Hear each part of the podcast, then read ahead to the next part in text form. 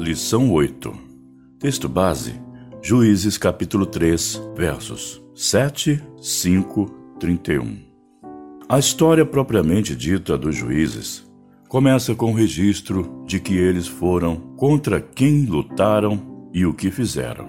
De um modo geral, são personagens singulares, com características distintas, mas que tiveram de lidar, como já vimos, com o ciclo que reiteradamente assolava Israel: apostasia, castigo, arrependimento e libertação. A lição de hoje alcança os primeiros juízes que foram usados pelo Senhor para a libertação do seu povo, Otiniel, Eude e Débora.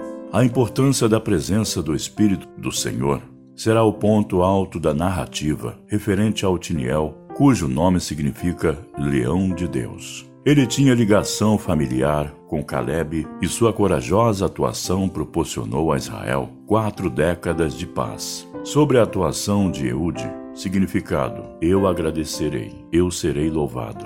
Vamos ver a atuação nada convencional deste homem atrelada à sua frieza, estratégia e convicção de que agia consoante a vontade do Senhor. Por fim, na batalha de Débora, Baraque contra os Canaanitas, a Bíblia vai nos ensinar sobre o serviço abnegado, a fé em Deus e o coração disposto a convergir para o Senhor toda honra e glória. Fidelidade e comprometimento. O Espírito do Senhor sobre Otiniel. Juízes 3, versos 7 a 11. A primeira opressão registrada no livro de Juízes vem do norte da Mesopotâmia. O pecado foi a idolatria. A punição foi de oito anos, e o libertador foi Otiniel. O capítulo 3 revela que os israelitas, que estabeleceram entre as nações sírias a fim de viverem em paz, inclinaram seus corações às práticas e costumes de seus moradores. Eles se casaram com as mulheres daquelas terras, prestaram culto a seus deuses, e negociaram com outros povos. Não levou muito tempo e os mesopotâmicos investiam contra os israelitas. Também não levou muito tempo para perceberem que haviam se afastado de Deus, o mesmo Deus que lhes garantira vitória até ali. Com o instrumento de libertação, o Senhor usa Otiniel, sobrinho, e também genro de Caleb, é provável que por suas façanhas corajosas, conhecida pelos hebreus, tenha ganhado plena confiança de seus concidadãos e a capacidade de chefiá-los como militar supremo. Observamos que o segredo de sua vitória foi que o Espírito do Senhor veio sobre ele, expressão que significa que ele recebeu o impulso divino e o poder sobrenatural necessários para realizar sua missão. A ideia de o Espírito do Senhor está sobre é a mesma que dizer que foi revestido, como se vê em Juízes 6, verso 34. Sob seu comando, o povo de Deus usufruiu de uma paz de 40 anos. O povo de Israel levantou grande clamor e o Tiniel julgou Israel ele removeu a idolatria do povo e lhes ensinou a lei do Senhor e lembrou-lhes de sua chamada como nação. Não demorou para que experimentasse o êxito e a vitória. Ele levou Israel a um alto nível de reverência para com Deus e seus planos. De fato, a vitória do servo ou do povo de Deus é improvável quando há práticas escusas ou pecaminosas em seu meio. O arrependimento dos israelitas, seu clamor e consequente purificação concorreu para que houvesse libertação. A narrativa registra que houve ação, ou seja, o povo de Israel saiu a peleja. Por vezes, os servos de Deus o buscavam em oração, mas na grande maioria das vezes não implementam ações ou passos significativos para alcançarem seus objetivos. Este servo trabalhador era empenhado em servir ao Senhor com resiliência e abnegação. Homem algum que não tenha temor de Deus e não ame a justiça, mais do que o próprio país, poderá prestar-lhe serviço real.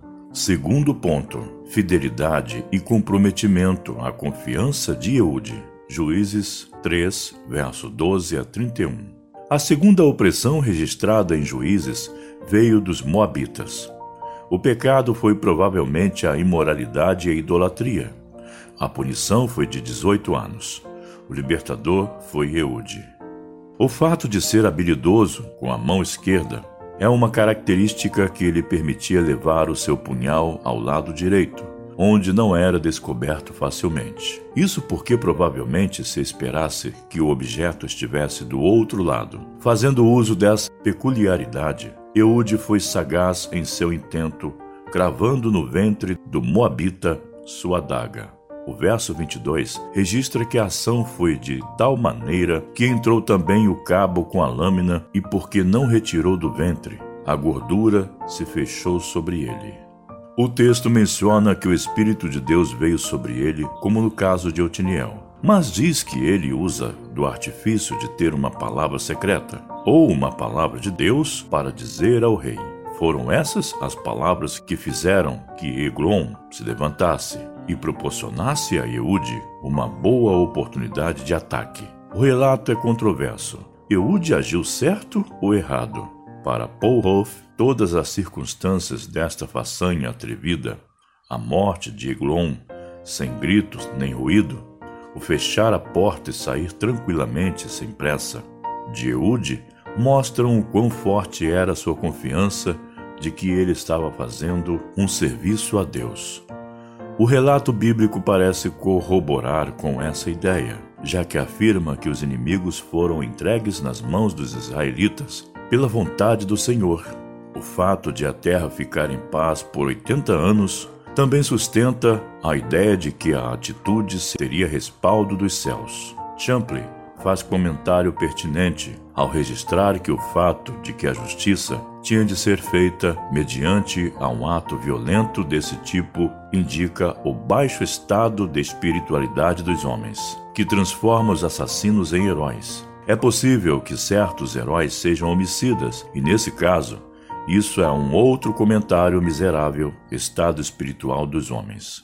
Seja como for, no conflito armado que se seguiu àquela região do território de Israel, obteve 80 anos de liberdade e paz. Não há dúvidas de que Eude foi levantado por Deus, e nem que o Senhor foi com ele nas ações subsequentes à morte de Eglon. Seu caráter resoluto e decidido, atrelado à convicção de que Javé lhe enviara, talvez tenha sido as grandes virtudes desse juiz para lidar com uma situação existente há 18 anos. Terceiro ponto: fidelidade e comprometimento, a sabedoria e a fé de Débora e Baraque. Juízes capítulo 4, versículos 1 e 5 a 31. A terceira opressão registrada no livro veio dos cananitas. O pecado foi o se desviarem do Senhor. A punição foi de 20 anos. E os libertadores foram Débora e Baraque. A história de Débora é repleta de sabedoria e fé. Antes mesmo de ser um instrumento de libertação do povo, ela já era consultada pelo povo a respeito de seus problemas, diferente dos outros juízes que exerceram suas atividades após a libertação da opressão. Débora, abelha, já exercia esta prática antes da batalha contra os cananitas. Também o dom de compor poesia, seu cântico guerreiro, é uma obra-prima da antiga literatura hebraica. A opressão já durava 20 anos. A passagem que se encontra em Juízes 5, versículos 6 a 11, nos dá uma ideia das condições em que os israelitas viviam e das razões por consequência que fizeram com que eles clamassem a Deus.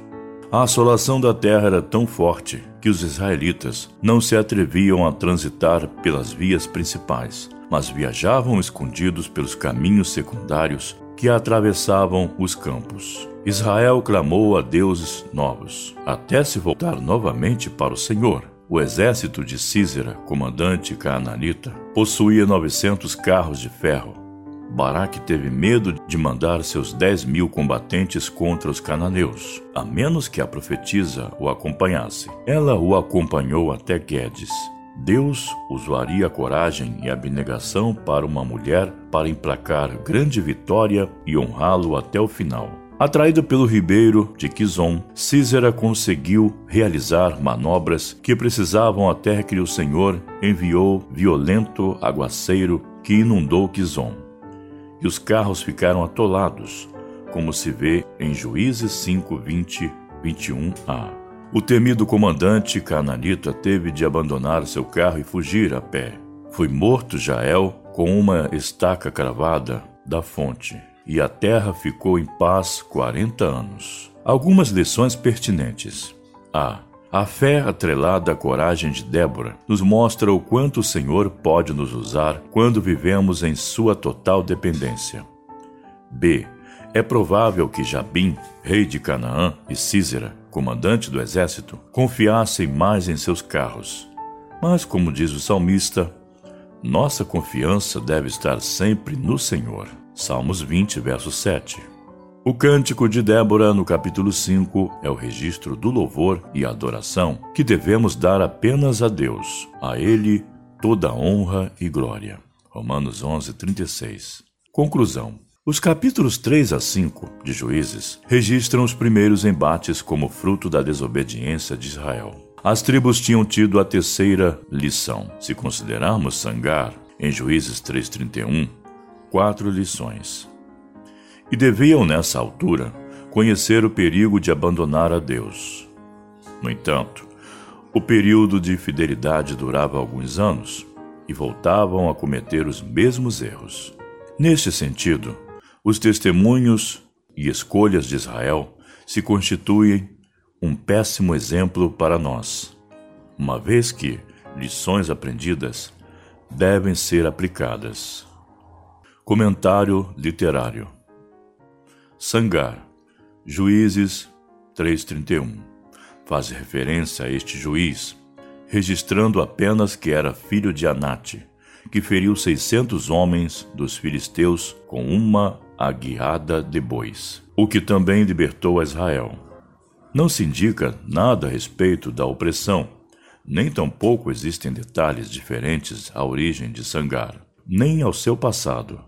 Provavelmente ele foi um camponês que ganhou uma vitória sobre os opressores e começou a governar como juiz. Rolf Paul, Os Livros Históricos, A Poderosa Atuação de Deus no Meio do Seu Povo, São Paulo, Vida, 1996, página 73. Continuando na lição a fim de que não cometamos os mesmos erros e vivamos os mesmos ciclos. Por outro lado, temos na atuação dos juízes bons exemplos de fidelidade, disposição, serviço, adoração, convicção e comunhão com o Senhor. Sejamos sábios em aprender com todos os exemplos, os errados e os bons, de maneira que nossa peregrinação nos caminhos do Senhor seja crescente e agradável a Ele. Para pensar e agir. 1. Um, o Espírito do Senhor é sobre você quando você precisa implementar ações e decisões importantes em seu dia a dia? Lembre-se da história de Otiniel. 2. Nossa coragem e abnegação não pode ser ocasião para agirmos absolutamente. Lembre-se da história de Eude. 3. Nosso serviço ao Senhor não depende de uma situação em particular. Débora servia a Deus antes mesmo de lhe ser confiada uma missão. Você tem esperado algo acontecer para servir ao Senhor ou tem servido a Deus pelo que Ele é? Deus te abençoe e bom estudo. Leitura diária. Segunda-feira, Juízes 3, versículos 7 a 14. Terça, Juízes 3, versículos 15 a 31.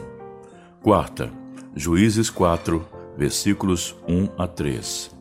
Quinta, Juízes 4, versículos 4 a 24. Sexta, Juízes 5, versículos 1 a 9.